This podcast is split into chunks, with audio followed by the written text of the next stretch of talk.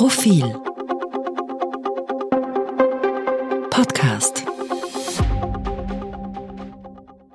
Fütterung. Sind Männer Teil der Care-Arbeit? Solange Frauen das glauben, schaut es schlecht aus. Auf Twitter schreibt eine Alleinerzieherin, wenn ihre Kinder aus dem Haus sind, wird sie zwei Jahre nichts mehr essen.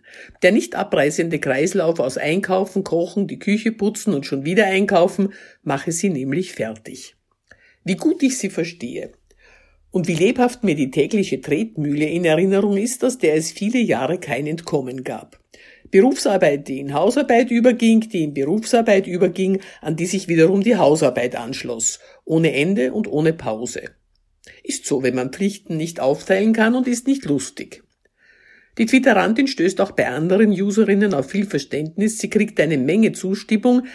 Ein Gutteil der Tweets kommt allerdings von geplagten Frauen, die anscheinend nicht für Kinder kochen, sondern für einen Mann oder Ehemann, der dreimal am Tag gefüttert werden müsse. Seufz und Zwinkersmiley. Ist das drollig? Der Mann als weiteres Kind braucht sein Papi, würde sonst verhungern. Oder vielleicht auch nicht, aber die mütterliche Partnerin riskiert lieber nichts. Ich gehe davon aus, dass die twitternden Frauen, die sich als Atzerinnen beharrlich im Nest hockender und die Schnäbel aufreißender Altspatzen geoutet haben, unter 80 und also nicht mit den Rollenbildern von Arno Schnee aufgewachsen sind. Wobei hinzuzufügen wäre, dass zu den heute 80-Jährigen auch die rebellischen Frauenzimmer gehören, die schon in den 1970er Jahren gegen traditionelle Geschlechterzwänge und Erwartungen revoltiert haben. Trotzdem gefallen sie sich in der Rolle einer Nährmutter, die den Versorgungswünschen eines erwachsenen Mannes mehr oder weniger hilflos ausgeliefert ist. Da könnte Frau schon ein wenig ungehalten werden und fragen, wie denn zum Geier was weitergehen soll mit halbe halbe und Väterkarenz, wenn erwachsene Männer nachsichtig als kleine Buben gesehen werden, die nicht imstande sind, die Butter im Eiskasten zu finden und deshalb freigestellt werden müssen von den Anforderungen der Nahrungszubereitung. Sie glauben vielleicht, ich mache aus einer Mücke einen Elefanten und dass es heutzutage generell doch eh total cool zugeht, so dass wir uns den Hinweis auf die Basics sparen können. Aber leider. Die Basics sind noch lange nicht überall angekommen. Zu den Basics gehört, Kinder müssen versorgt werden, Männer sind keine Kinder.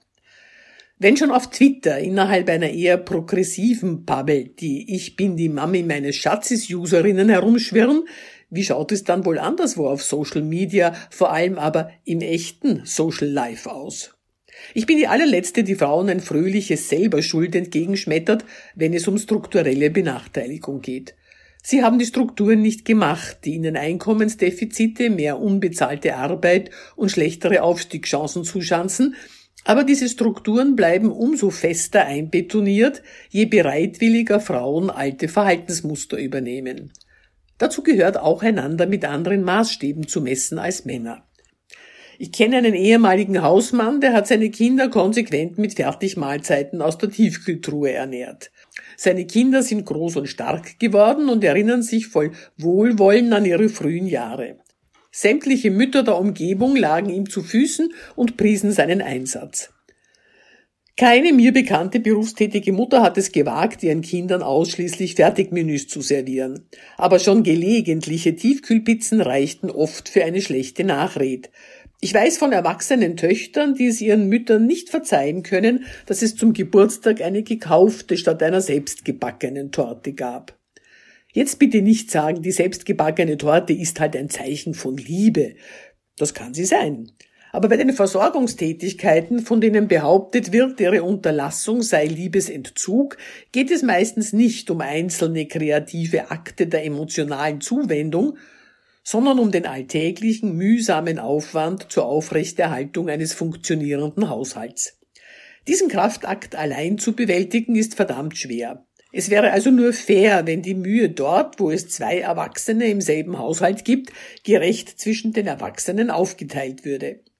Aber solange Frauen sogar ihre Männer als einen Teil der Care-Arbeit sehen, die sie als ihre Aufgabe betrachten, solange wird es um die Gerechtigkeit schlecht bestellt sein. Das Merkwürdige ist, dass alle diese jungen Frauen, die agieren wie die Muttis in 1950er Jahre Klischeebildern, ja keineswegs das Leben einer solchen Mutti führen.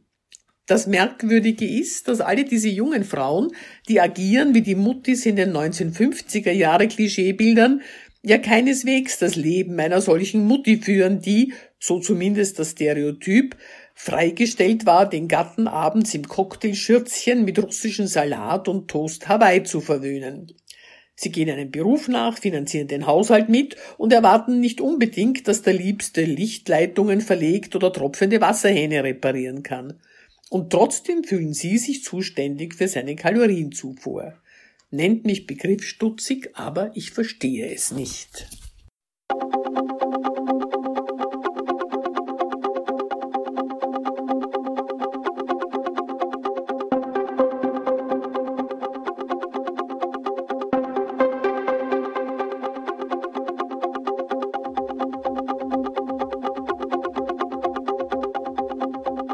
Mehr zum Thema auf Profil.at.